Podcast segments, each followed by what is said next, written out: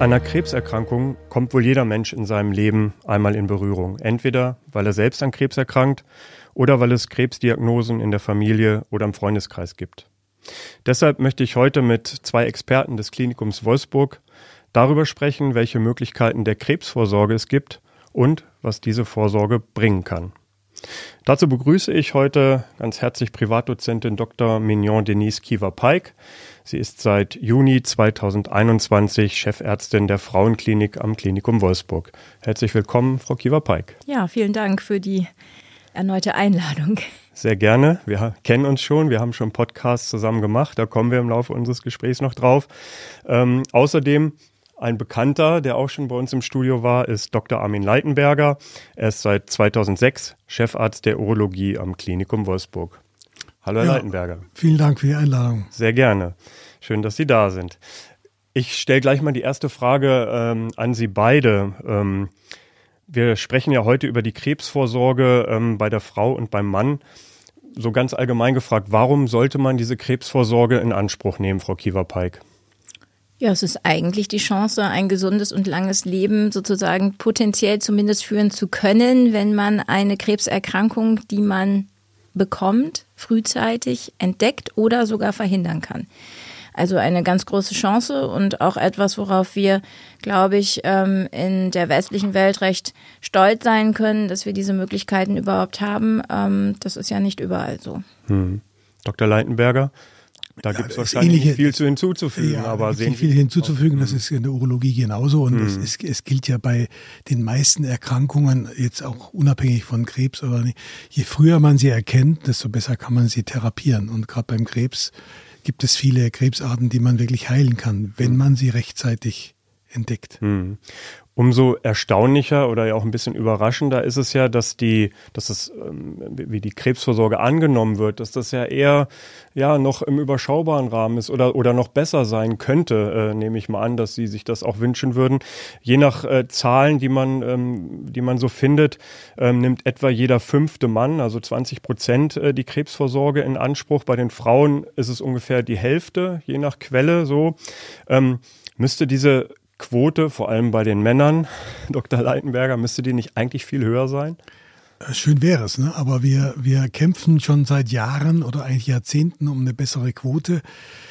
Die Zahlen schwanken ja zwischen, je nachdem, ähm, welche Krankenkasse Sie zum Beispiel befragen, zwischen 14 und äh, 35 Prozent, aber es im Schnitt würde ich mal sagen, unter 20 Prozent der Männer gehen zur Vorsorge.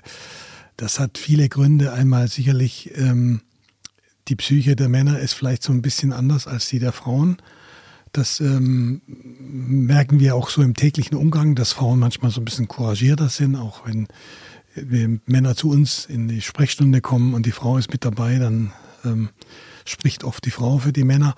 Ähm, aber ein ganz wesentlicher Grund ist natürlich, dass Frauen viel, viel früher in Kontakt mit ihrem Gynäkologen kommen. Mhm. Ja, also äh, spätestens mit der, mit der ersten Periode ähm, haben die jungen Mädchen oder die jungen Frauen Kontakt zum Gynäkologen und ähm, dadurch ist natürlich auch ein viel besseres Verhältnis ähm, zum Facharzt gegeben. Und mhm. beim Urologen kommt leider noch hinzu, dass wir ja eher den Ruf des Altmännerarztes haben. Ne? Und ähm, wenn man dann sich so am Stammtisch erzählt, ich bin beim Urologen, dann äh, ist es ja kurz sozusagen kurz vor zwölf. Also mhm. sprich, man hat dann schon ein gewisses Alter und das ist sicherlich ein, ein Imageproblem, äh, mit dem wir zu kämpfen haben und wir würden uns das wünschen, dass das noch deutlich besser wird, die Quote. Mhm. Auf das Alter, wann man das nutzen sollte, gehen wir gleich nochmal ein.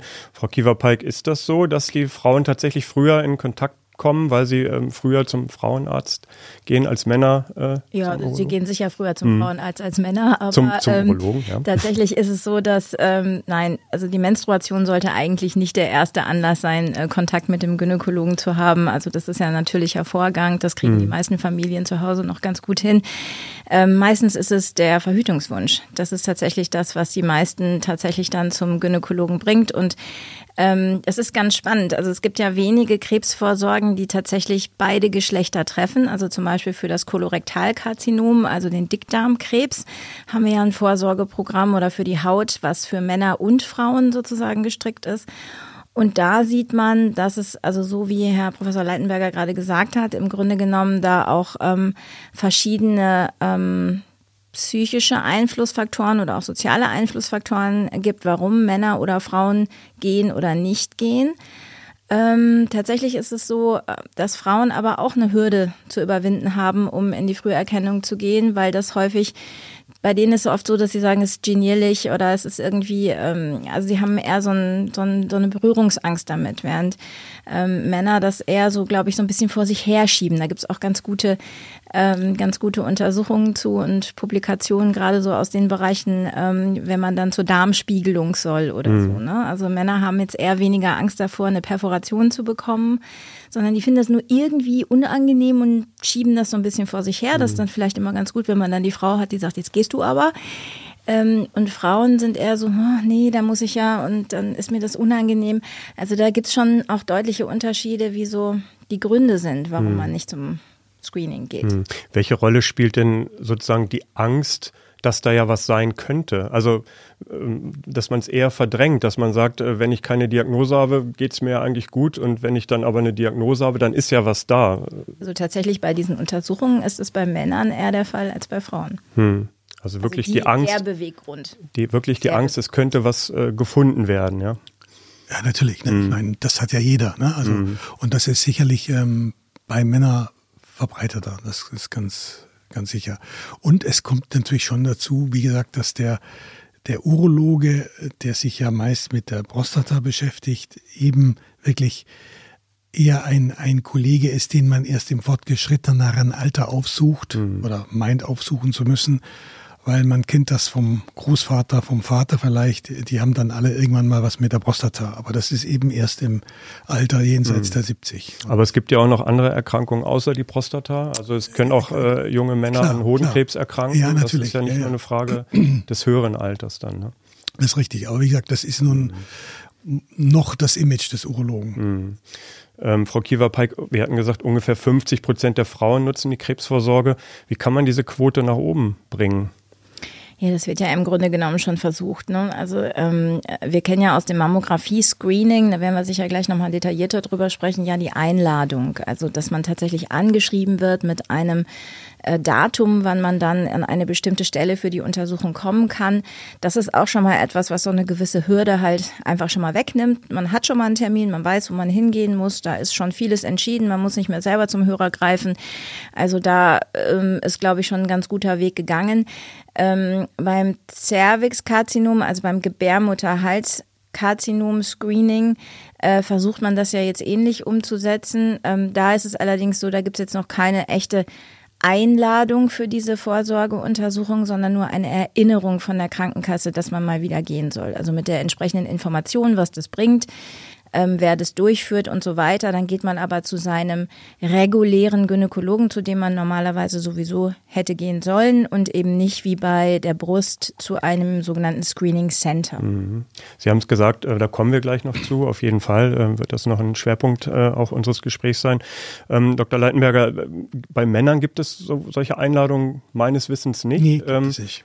Hm. Wäre das auch eine Möglichkeit, das wäre sicherlich die Quote nach oben zu bringen? Sicherlich eine Möglichkeit, die Quote nach oben zu bringen und ähm, auch dem Mann die Scheu vor der, ja, der urologischen Untersuchung zu nehmen. Das mhm. wäre sicherlich auch noch ganz wichtig. Ähm, das sind so die zwei Punkte und natürlich auch so ein bisschen die, die Awareness, wie wir sagen, also einfach die Aufmerksamkeit zu wecken, erhöhen. Mhm. Zu erhöhen ähm, weil es ist nicht schön, am fortgeschrittenen Krebs ähm, zu erkranken oder zu sterben. Mhm. Also das ist sicherlich, ähm, insofern sollte mhm. man da versuchen, noch ein bisschen mehr Zugang zu kriegen. Mhm. Sie haben es ja eingangs gesagt, ich glaube, das, das können Sie beide äh, ja auch so, so unterschreiben. Je früher man halt eine Krebserkrankung entdeckt, desto besser sind die Heilungschancen. Ist das auf so eine einfache Formel zu bringen, Frau ja, Das ist eine der Grundvoraussetzungen, wann Screening Sinn macht. Mhm. Also man braucht einige Grundvoraussetzungen. Erstmal muss die Erkrankung häufig genug sein. Es bringt relativ wenig in der Bevölkerung zu screenen für Dinge, die ganz, ganz selten sind. Mhm. Ähm, dann sollte es irgendwie eine therapierbare Vorstufe nach Möglichkeit geben oder es sollte sich zumindest eine deutliche Spanne auftun zwischen einem früh entdeckten Karzinom und einem späteren Stadium. Das heißt, es muss auch ein Eingriff sozusagen in den natürlichen Verlauf noch möglich sein. Und ähm, wenn man sowas über eine ganze Bevölkerung ausrollt, dann muss es natürlich auch finanzierbar sein. Ähm, und es sollte die Patientin oder den Patienten wenig belasten. Also es sollte keine Nachteile sozusagen mhm. haben. Das sind so die Grundvoraussetzungen, wann sich Screening lohnt. Und äh, Brust ist ein gutes Beispiel. Das ist eine, das ist eine sehr häufige Erkrankung. Die ähm, häufigste sogar, ne? Ja, also mhm. man sagt mittlerweile 13 Prozent der Frauen bekommen Brustkrebs. Das ist jede siebte bis achte. Das ist schon wirklich beachtlich. Ähm, und ähm, es gibt auch Vorstufen für dieses Karzinom, das sogenannte duktale Karzinoma in situ. Und natürlich ist es so, dass wenn man es frühzeitig entdeckt, man tatsächlich auch ähm, einen deutlichen Vorteil hat. Was dem Screening bei der Brust immer so ein bisschen angekreidet wird als negativ, ist eigentlich, dass es eine Röntgenuntersuchung ist. Also es ist nicht komplett unbelastend. Also man setzt die Patientin tatsächlich einer gewissen Strahlung aus. Mhm ähm, sieht aber den Benefit, also den Nutzen größer als das Risiko. Mhm. Beim Cervixkarzinom ist komplett anders. Da ist es so einfach. Ja, das ist eine eigentlich völlig unbelastende Untersuchung, wo wird einfach mit einem Watteträger ein kleiner Abstrich vom Gebärmutterhals genommen. Das tut nicht weh. Und ähm, es macht auch, hat auch überhaupt keine Nachteile und es ist au außerdem auch relativ kostengünstig. Mhm. Ja. Jetzt haben Sie zwei ähm, Krebsvorsorgeangebote äh, schon genannt. Gibt es noch welche in der Frauenheilkunde? Ähm, es gibt für Risikogruppen weitere Vorsorgeuntersuchungen, die aber nicht als allgemeines Screening über die Bevölkerung sozusagen verbreitet werden. Also für Patienten mit einem definierten erblichen Krebsrisiko zum Beispiel ähm, einer Mikrosatelliteninstabilität, also einer Reparaturenzymdefekt an, ähm, im Erbgut sozusagen, gibt es so Vorsorgeuntersuchungen, die erweitert werden, wo man noch tiefe Abstriche aus dem Gebärmutterkörper entnimmt. Das mhm. gibt es. Ähm, das ist aber wirklich speziellen Fällen äh, vorbehalten und ähm, für ein großes Problemkarzinom, was wir haben, nämlich den Eierstockkrebs, gibt es leider keine vernünftige Vorsorge im Sinne von, dass man da irgendwie frühzeitig eingreifen kann, weil das im Grunde genommen klinisch weitgehend stumm bleibt. Mhm, ja. Ähm, Eierstockkrebs haben Sie gerade gesagt, das Stichwort ähm, haben wir schon auch einen Podcast zu gemacht, ähm, wen es interessiert. Folge 9 gern mal äh, nachhören. Auch Gebärmutterhalskrebs ähm, haben wir drüber gesprochen. Ähm, Folge 23 kann ich an dieser Stelle auch mal sagen. Frau Kieverpeik, ähm, Ihnen ist ja auch wichtig, dass nicht nur Mädchen geimpft werden, sondern auch Jungs können gegen HP-Viren geimpft werden. Ja, das ist sogar sehr, sehr wichtig. Ähm, wir wollen ja eigentlich die Gesundheit in der Gesamtbevölkerung verbessern. Und natürlich ähm, erkranken Männer nicht an HPV. Sie bekommen HPV, aber die Folge der HPV-Infektion, also die Erkrankung, findet in dem Sinne nicht in der Form statt. Ähm, und Frauen bekommen Gebärmutterhalskrebs durch die HPV-Infektion, äh, wenn sie im Immunsystem nicht richtig reagieren. Ähm, von daher wäre die Impfung von Jungs und Mädchen sehr gut. Ich glaube, dass einfach Jungs deswegen noch so wenig häufig geimpft werden, weil das im Bewusstsein der Gesamtbevölkerung noch nicht so vorhanden ist. Und ähm, tatsächlich haben wir ja auch ähm, mit der Impfung der Mädchen begonnen und dann erst nach Jahren die Impfung der Jungs dann nachgeschoben. Ich glaube, dass es einfach noch nicht so angekommen ist. Hm. Die Quote ist da, glaube ich, noch sehr gering, ne? um die 5 Prozent bei den Jungs. Also da kann sich noch einiges tun. Ja, das sind die WHO-Zahlen. Ähm, die hatte ich beim letzten Mal im Podcast genannt. Die AOK hat jetzt äh, vor ungefähr einer Woche neue Zahlen rausgebracht und spricht jetzt eigentlich davon, dass bei den Jungs die Impfquote ähm, wohl doch etwas höher sein soll. Mhm. Also ähm, da ähm, sind wir jetzt, glaube ich, ungefähr bei 37 Prozent tatsächlich. 37? Ja. Oh, dann hat sich da aber eine Menge getan. Da scheint sich einiges getan okay. zu haben. Okay, ja, das ist ja erfreulich. Ähm, Heute wollen wir oder würde ich gerne aber trotzdem nochmal den Schwerpunkt auf die häufigste Krebserkrankung ähm, bei der Frau legen. Sie haben es äh, gesagt, ähm, auch ähm, wenn man äh, mal recherchiert, ähm, wie viele Neuerkrankungen das sind. Laut äh, Robert Koch Institut sind es ungefähr 72.000 äh, Neuerkrankungen im Jahr. Wir haben es gesagt, früh erkannt ähm, sind die Chancen gut. Wie, wie hoch sind die Heilungschancen bei Brustkrebs? Kann man das beziffern, Frau Kiewerpeik? Das kann man so über den Daumen gesagt nicht sagen. Also man kann natürlich jetzt hier eine Prozentzahl nennen, hm. aber das bringt dem Individuum relativ wenig, dem Einzelnen. Ähm, das hängt tatsächlich einfach vom Stadium ab. Also im Idealfall finden wir einen Vorläufer, ein duktales Karzinoma in situ, bevor es nicht, also bevor es invasiv ist, dass es erst gar nicht richtiger Krebs wird. Ähm, und äh, in den meisten Fällen finden wir auch im Screening tatsächlich kleine Tumore. Also die Mehrzahl ähm, der Screening-Tumore ist im kleinen Stadium, also unter 15 Millimetern zu finden. Und dann hängt es noch vom Subtyp ab. Es gibt äh, biologisch relativ aggressive Subtypen und andere, die sehr langsam wachsen. Also ganz pauschal kann man es nicht sagen, aber die Faustregel ist immer die gleiche. Je früher man das entdeckt, ähm, umso besser ist es eigentlich zu therapieren und umso größer sind die Chancen, auch wirklich geheilt aus der hm. Sache rauszugehen. Hm.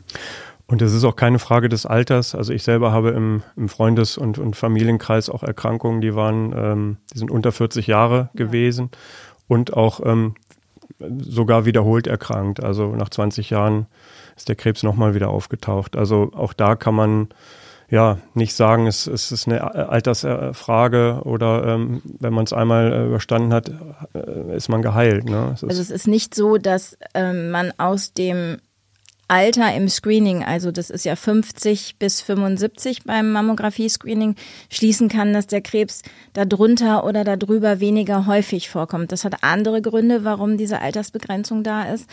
Wir haben zum Beispiel bei der jungen Frau eine sehr, sehr dichte Brust. Das heißt, mammografisch äh, bildet sich das schlecht ab. Das heißt, wir haben nicht so viel Benefit aus dem Screening. Die Patientin könnte zur Mammographie gehen, aber die Detektionsrate wäre wahrscheinlich nicht so gut und wir hätten sehr, sehr viele Frauen, die nochmal abgeklärt oder angesehen werden müssten und die aber gar nichts haben. Also wo mhm. dann einfach rauskommt, dass das keine Erkrankung ist. Und man will ja auch keine falsch positiven Ergebnisse genau, haben. Keine falsch positiven Erkrankungen ähm, ähm, beziehungsweise Diagnosen und eben auch keine ähm, ja keine Belastung auch der Frau, weil am Ende des Tages sitzt die zu Hause und hat diesen Brief bekommen, sie müssen nochmal wiederkommen mhm. und ähm, wir müssen das nochmal weiter abklären. Kommt vielleicht eine Standsbiopsie oder ähnliches, also eine Probenentnahme aus der Brust. Und wenn das alles unnötig ist, dann hat man die Frau damit natürlich auf viele Weisen belastet. Mhm. Und eigentlich ist das Brustkrebsrisiko über 75 deutlich noch ansteigend, aber ähm, da steigt eben auch die Chance, dass die Patientin vielleicht schon an anderen Ursachen, anderen Erkrankungen oder eben auch entsprechend ihres Lebensalters verstirbt, bevor dieser Krebs tatsächlich zum Tragen käme, so dass man auch dort eine andere Grenze gesetzt hat, ähm, die jetzt nicht unbedingt was damit zu tun hat, wie häufig Brustkrebs im Alter ist. Hm. Das Mammographie-Screening haben Sie jetzt äh, schon einiges zugesagt. Ähm, man wird angeschrieben, ne? man wird mhm. aufgefordert, ähm, das wahrzunehmen. Ähm, von wem wird man da angeschrieben und wo muss man sich dann hinbewegen? Wo wird das äh, gemacht, dieses Screening? Also das deutsche Mammographie-Screening ist über die Länder organisiert. Ähm, es gibt ein Meldegesetz, ähm, was dafür sorgt, dass ein bestimmtes Leben, Lebensalter von Frauen, die in einem bestimmten Kreis gemeldet sind, jeweils an die Screening Center, die für diese Kreise zuständig sind, gemeldet werden. Also das heißt, die Frauen müssen sich da eigentlich gar nicht drum kümmern, nein, sondern das also, geschieht automatisch. Genau. Wenn sie in einem Kreis gemeldet sind, dann schickt ihr Einwohnermeldeamt diese Meldedaten regelmäßig an das Screening Center und das Screening Center kümmert sich darum, darum, dass sie eingeladen werden sozusagen zu dieser Untersuchung. Das kriegen sie als Brief nach Hause über die gemeldete Adresse. Und dann können Sie da auch anrufen und diesen Termin verschieben. Also es ist jetzt nicht so, dass Sie sklavisch genau an dem Punkt erscheinen müssen. Wenn das für Sie kein passender Termin ist, können Sie da anrufen und sich auch einen anderen Termin machen. Hm. Und das passiert alle zwei Jahre zwischen dem 50. und ähm, jetzt geplant 75. Lebensjahr. Das, äh, der Beschluss, dass es von 70 auf 75 erweitert werden soll, ist im September 2023 durchgegangen, also relativ frisch. Ähm, die Kapazitäten und die Möglichkeiten für die Einwohnermeldeämter, das zu melden an die Screening Center, sind im Moment noch nicht gegeben. Mhm. Ähm, dafür brauchst du wieder eine Gesetzesänderung, dass diese Daten weitergegeben werden dürfen. Das wird noch ein bisschen dauern. Ähm, zurzeit ist es so, ähm, dass sie sich, wenn sie über 70 sind, ab Sommer im Grunde genommen bei den Screening Centern selber melden können um dann ihren Termin zu vereinbaren. Okay. Und Oder dann man irgendwann in dieses andere System mit mhm. übergehen, dass ähm, sie angeschrieben werden. Ähm, aber tatsächlich ist es im Moment aufgrund der notwendigen Gesetzesvorlage noch äh, so, dass das nicht automatisch geschieht. Mhm. Okay. Jetzt hat die Frau die, die Einladung bekommen, ähm, nimmt ihren Termin wahr. Was wird dann gemacht?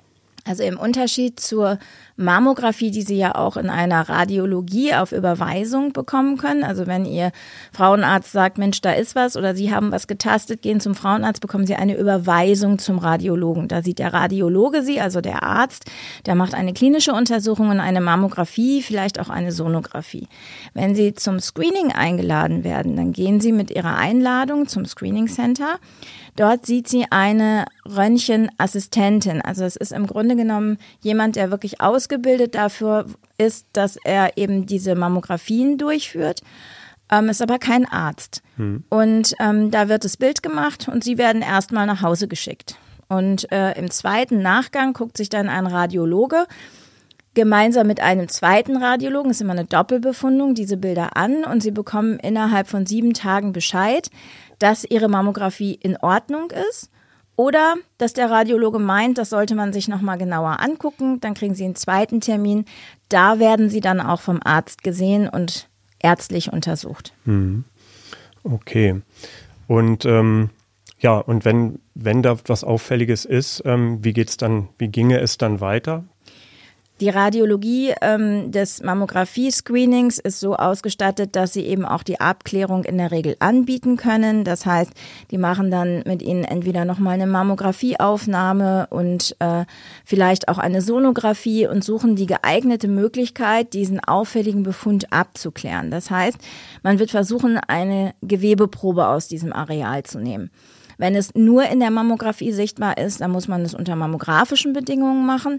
Das ist nicht so ganz beliebt, weil die Mammographie an sich natürlich eine ähm, Untersuchung ist, die viele Frauen auch als unangenehm empfinden. Und wenn man dann so in diesen Platten eingespannt noch biopsiert wird, ist ähm, absolut machbar, aber von der Vorstellung her vielleicht nicht gerade das, was man sich wünscht. Hm. Ähm, sonografisch ist deutlich einfacher, weil dann kann man einfach auf der Liege liegen und unter sonografischer Kontrolle diesen Befund biopsieren, wenn er denn sonografisch darstellbar ist. Und das hm. wird eingeschickt, dann kriegt man schnell ein Ergebnis. Und viele Frauen werden ja dann auch entlastet, also dass es sich nicht um Krebs handelt. Aber wenn es sich dann um Krebs handeln sollte, dann wird man an ein Brustzentrum sozusagen weiterverwiesen.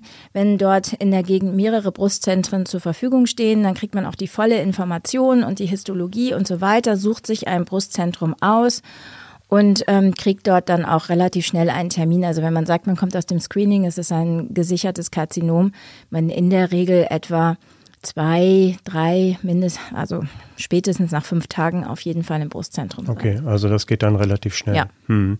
Ähm, so ein Screening, Mammographie-Screening wird auch am Klinikum Wolfsburg gemacht. Nicht vom Klinikum, nicht von, von Ihrer Abteilung, aber es gibt dort einen Standort, wo äh, Frauen hinkommen können. Genau, also unser Mammographie-Screening wird vom Screening Center ähm, Niedersachsen Ost durchgeführt. Ähm, da ist der programmverantwortliche Arzt, der Herr, ähm, Herr Dr. Zielke. Ähm, der ist bei uns mit dem Mammografiegeräten im Klinikum sozusagen vor Ort und dort wird eben auch die Mammographie gemacht. Mhm. Wichtiger Punkt, Mammographie-Screening. Ähm, was ist denn mit Frauen, die äh, noch unter 50 sind? Welche ähm, Möglichkeiten der Brustkrebsvorsorge gibt es da denn und welche sollten unbedingt wahrgenommen werden? Also grundsätzlich ähm, empfehlen wir ja Frauen ab 20 zum Frauenarzt zu gehen und äh, von der Krankenkasse übernommen wird ähm, im Grunde genommen das Abtasten der Brust ab dem 30. Lebensjahr. Nicht dazu gehört die Sonographie oder die Mammographie, es sei denn anlassbezogen. Das heißt, wenn jemand jetzt einen Knoten getastet hat oder wenn bei der körperlichen Untersuchung ein Knoten getastet wird durch die Ärztin oder den Arzt, dann ähm, würde als nächster Schritt bei so einer jungen Patientin die Sonographie durchgeführt werden. Mhm. Wenn die Gynäkologin das nicht selber macht, dann kann das natürlich im Brustzentrum geschehen. Mhm. Okay.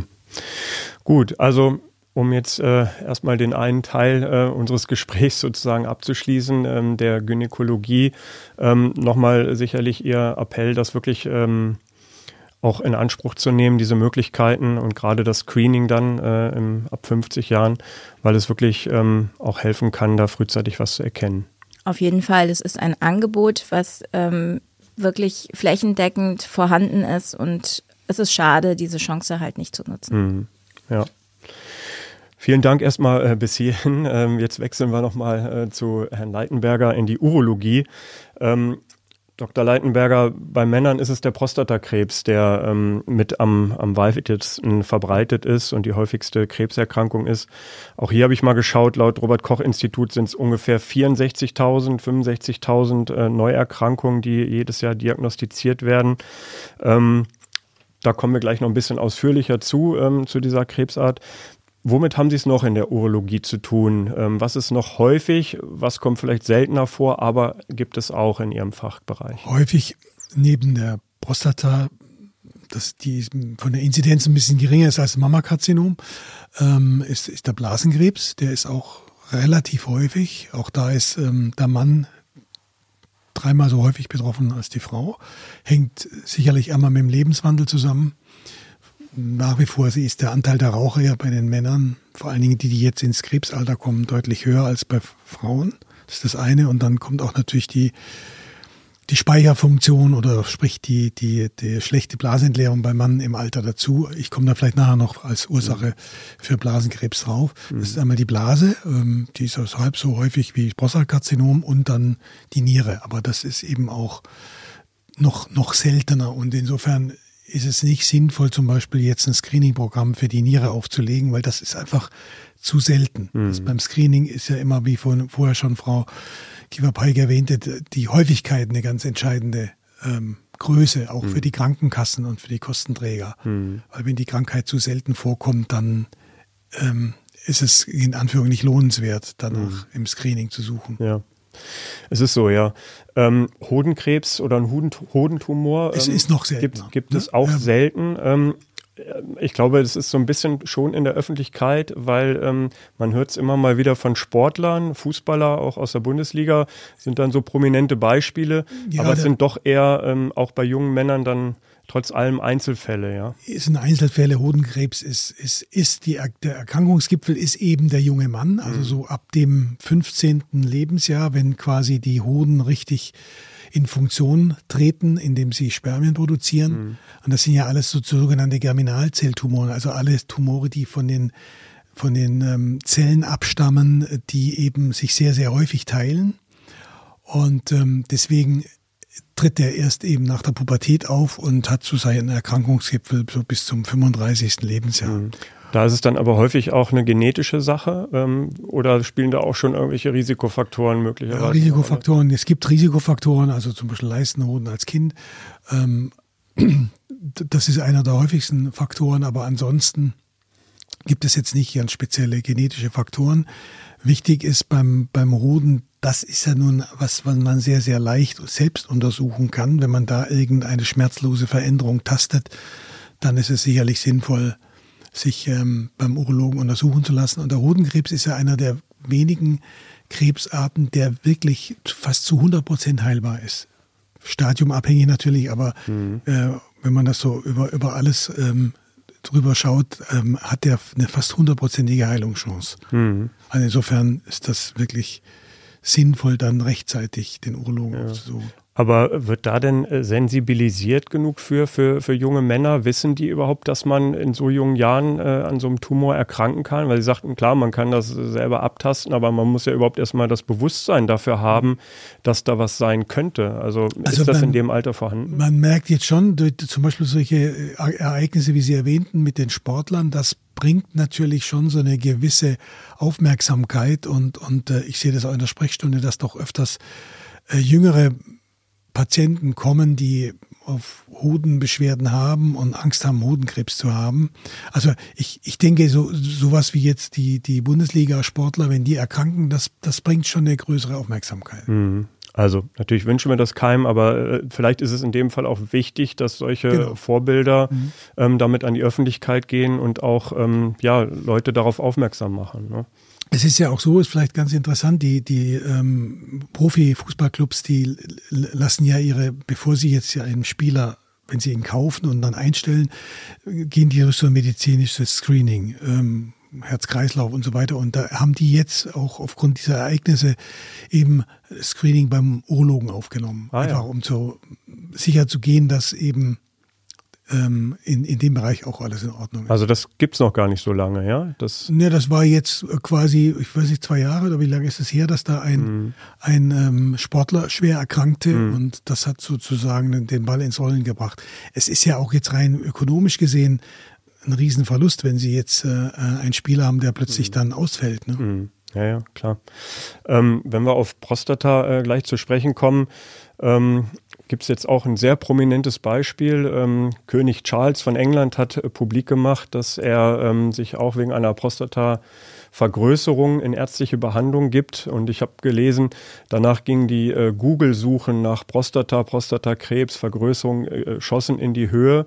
Ähm, das ist vielleicht auch nochmal so ein Beispiel, ähm, das zeigt, dass man, ähm, oder ja, dass es wichtig ist auch, dass berühmte Persönlichkeiten auf so eine Erkrankung ähm, ja, hinweisen und aufmerksam machen. Klar, wobei man da natürlich grundsätzlich unterscheiden muss, das ist im, im, Volksmund manchmal so ein bisschen durcheinander, kommt durcheinander. Die gutartige Vergrößerung hat nun überhaupt nichts mit Prostatakrebs zu mhm. tun. Oft ist die gutartige Vergrößerung sehr viel lästiger für den Patienten, weil er schlecht Wasser lassen kann, als die der Prostatakrebs, der mhm. eher in der Außenzone entsteht. Ich weiß jetzt nicht, ob der Charles ähm, nur schlecht Wasser lassen kann, also oder ob er so genau wissen wir das, glaube ich, alle nicht, aber zumindest ähm, wurde es kommuniziert, dass er sich wegen ähm, Prostata beschwert. Aber er hat ja auch das Alter, sagen wir mal so. Ne? Absolut, ja. Ähm, Prostata-Beschwerden, ähm, wenn wir damit erstmal anfangen, ähm, ähm, das muss ja kein Krebs sein, aber da ist ja kaum ein Mann vorgefeilt im höheren Alter, oder? Dass ja. es, ähm, dass die Prostata vergrößert sich, das ist, glaube ich, unabdingbar. Und dann ist nur die Frage, wie wie groß sind die Einschränkungen oder Beschwerden und, und muss man was unternehmen oder nicht? Genau, wobei die, die, die Größe der Prostata nicht unbedingt äh, korreliert mit den Beschwerden. Es gibt Patienten, die haben wirklich ähm, eine geringgradige Vergrößerung der Prostata und sind trotzdem sehr geärgert, was jetzt das Wasserlassen betrifft oder ähm, die, die sogenannte nervöse Blase, also irritative Symptome treten dann manchmal auf durch die Prostatavergrößerung und da ist eigentlich jeder zweite Mann ab einem gewissen Alter davon betroffen. Mhm. Aber nicht jeder hat Beschwerden und nicht jede vergrößerte Prostata muss behandelt werden. Mhm. Das ist die gutartige Vergrößerung, hat jetzt nichts mit der bösartigen ja, Vergrößerung. Genau, genau, da kommen wir gleich nochmal zu. Ähm, äh, vielleicht, äh, das hätten wir vielleicht vorab nochmal äh, kurz erklären sollen, aber wir machen es an dieser Stelle nochmal. Ähm, vielleicht weiß nicht genau jeder, was die Prostata für eine Aufgabe hat und, und wo sie sitzt. Wir haben jetzt gesagt, das Wasser lassen könnte es erschweren. Das heißt, sie sitzt schon mal in der Nähe irgendwo der, der Blase und kann da was, äh, ein bisschen was abdrücken. Ja, genau. Sie steht der Blase quasi vor. Also das ist mhm. diese, auch die sogenannte Vorsteherdrüse. Die Prostata ist eine Drüse, also eine ganz klassische, so wie die Schilddrüse. Ähm, deswegen sind auch die, die Krebsarten, die da entstehen, Drüsenkarzinome, also Adenokarzinome. Und ähm, die Prostata ist quasi ähm, da, wo die Blase ähm, so langsam in die Harnröhre mündet, da, ist, da befindet sich die Prostata. Die Funktion der Prostata ist nach wie vor jetzt nicht, nicht ganz geklärt. Wichtig zu wissen ist, dass die Prostata das Hauptvolumen des Samenergusses bildet. Mhm. Also das ist das, was quasi der Mann dann als Samenerguss hat. Das ist zu 90 Prozent besteht aus, aus Prostatasekret. Die Drüsen bilden Sekret ähm, das Sekret ist wichtig für die Ernährung auch der Spermien. Mhm. Und ähm, deswegen muss auch jeder Mann, egal was man an der Prostata macht, darüber aufgeklärt werden, dass sich der Samenerguss nach einer Prostata-Operation verändert mhm. oder ganz wegbleibt. Oder? Mhm. Ja. Ähm, wenn wir jetzt ähm, mal vom schlimmeren Fall ausgehen, vom Prostatakrebs, Gibt es da so erste Anzeichen, ähm, die mir, ja, die mich darauf aufmerksam machen können, da ist irgendwas und damit sollte ich jetzt mal schleunigst zum Arzt gehen? Ja, tragischerweise eigentlich weniger. Ne? Also der, das, was Sie jetzt be beschreiben als, als ähm, Prostataerkrankung, schlecht Wasser lassen, das geht eigentlich eher von den sogenannten Innendrüsen aus und ähm, das ist eigentlich eine gutartige Erkrankung. Der Prostatakrebs entsteht eher in der Außenzone der Prostata. Das heißt, ähm, bevor man das jetzt merkt, dadurch, dass man vielleicht schlecht Wasser lassen kann, muss es schon sehr groß sein. Und das ist das Tückische. Das heißt, sie, sie merken eigentlich den früh, äh, den Prostatakrebs im Frühstadium bemerken sie eigentlich nicht. Mhm. Und so können wir jetzt ja ganz elegant den äh, Bogen zur Vorsorge spannen, ähm, wo man vielleicht das schon frühzeitig abklären kann. Genau, oder? früher, früher hat die, die, als es noch keine Laborwerte in, in, für die Prostata gab, hatte man als einzige Möglichkeit den Finger. Der Urologe hat die Prostata rektal untersucht, weil die Prostata sehr nahe auch am Enddarm ist. Und ähm, das hat das, dann den Nachteil, dass man, wir, wir sprechen heutzutage von einer Späterkennung. Das heißt also, wenn wir den Krebs mit dem Finger tasten können, dann ist er eigentlich schon so weit, dass er fast die Kapsel der Prostata durchbrochen hat. Hm. Und da hat uns das PSA, das ist ein Blutwert, den man ähm, einfach durch eine Blutabnahme bestimmen kann, sehr, sehr viel weitergeholfen. Hm. Das PSA ist zwar sehr in der Diskussion immer mal wieder, aber es ist für uns ein ganz, ganz wichtiger Marker, der uns wirklich viele Karzinome im Frühstadium entdecken lässt. Hm. Ist es denn die Kombination aus diesen beiden ähm, Möglichkeiten, die es gibt, also der, der Tastuntersuchung und des PSA-Wertes? Genau, und dann kann man noch zusätzlich eine transrektale Ultraschall, also durch den After eine, eine Sonde einführen, wo man die Prostata dann mittels Ultraschall beurteilen kann.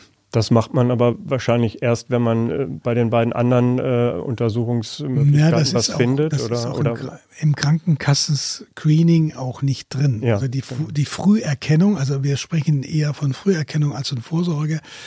Die Früherkennung beinhaltet eigentlich nur die rektale Untersuchung.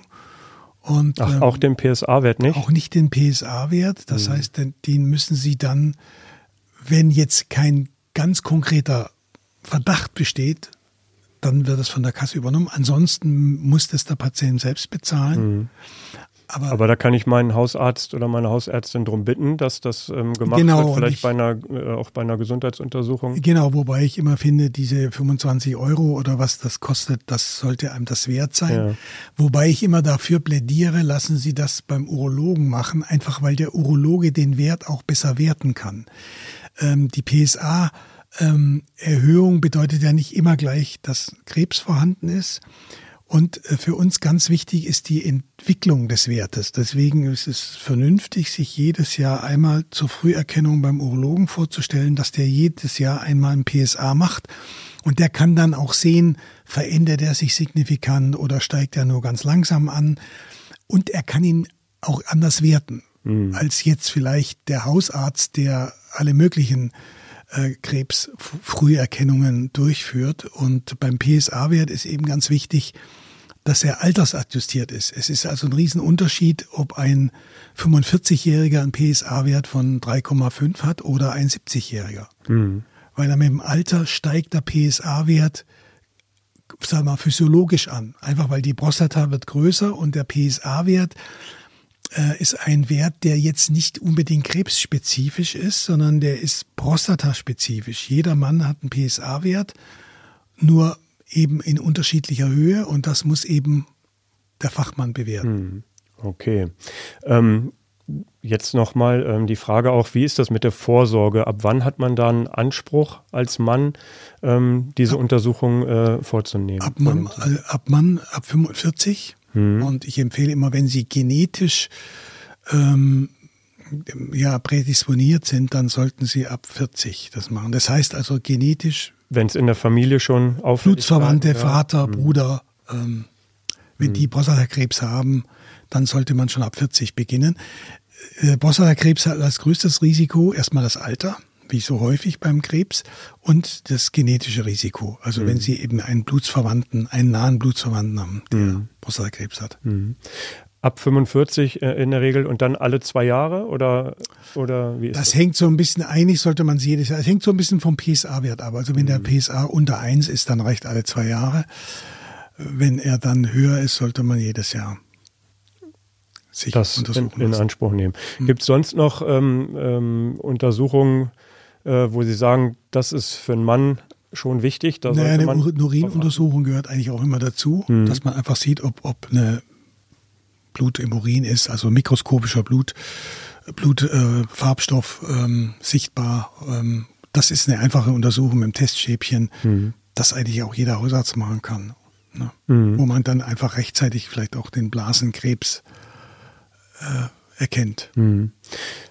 Wenn er denn erkannt ist, der Prostatakrebs, wie ähm, sind da die Chancen so erfahrungsgemäß? Kann man das äh, in Prozenten ausdrücken oder ist das ähnlich auch wie Frau Kiva-Pike sagte, man muss halt Es ist natürlich ähm, individuell. es ist ähnlich wie auch bei, bei, bei, den, bei den Frauen, je früher, desto besser. Aber grundsätzlich, wenn der Brustkrebs rechtzeitig erkannt wird, dann kann er zu 95 Prozent geheilt werden. Also wenn er noch in einem Stadium ist, ähm, wo man ihn operieren kann. Mhm. Okay. Auch nochmal ein gutes, äh, guter Hinweis dafür, ähm, dass man wirklich äh, diese Möglichkeiten der Krebsvorsorge sowohl bei der Frau, Frau Kiewer-Peik, als auch beim Mann in Anspruch nimmt. Und äh, ich hoffe, dass wir dafür in unserem Podcast jetzt hier heute noch mal ein bisschen sensibilisiert haben. Ähm, an der Stelle äh, auch ähm, Herr Leitenberger, wir haben auch schon äh, zusammen äh, zwei Podcasts gemacht, einmal zu den Nierensteinen, ähm, ein Podcast Folge 25, wer das gerne nachhören möchte, und auch ähm, zur Krebsvorsorge und auch zur Urologie im Allgemeinen. Wer da noch mal ein bisschen vertiefendere Informationen möchte, kann sich die Folge 11 auch noch mal anhören. Ich bedanke mich sehr bei Ihnen ähm, für Ihre Expertisen und ähm, ja, hoffe, dass wir da nochmal wieder ein bisschen Input und äh, ja, ein bisschen mehr Schwung in die Sache vielleicht bringen können, dass der ein oder andere sagt, Mensch, ja, es macht schon Sinn, das in Anspruch zu nehmen. Wir können ja mal gucken, ob die Screening-Zahlen in Wolfsburg jetzt hochgehen. Im besten Fall, im besten Fall ja. Frau Kiewer-Peik, vielen Dank, dass Sie wieder da waren. Hat Spaß gemacht und äh, ich bin mir sicher, wir hören uns bestimmt irgendwann nochmal wieder. Es gibt ja noch viele weitere Themen. Ebenso, lieber Herr Leitenberger, vielen Dank auch an Sie und äh, danke auch fürs Zuhören und bis zum nächsten Mal. Tschüss. Ja, tschüss, vielen Dank. Vielen Dank. Mehr Podcasts unserer Redaktion finden Sie unter wolfsburger-nachrichten.de slash podcast.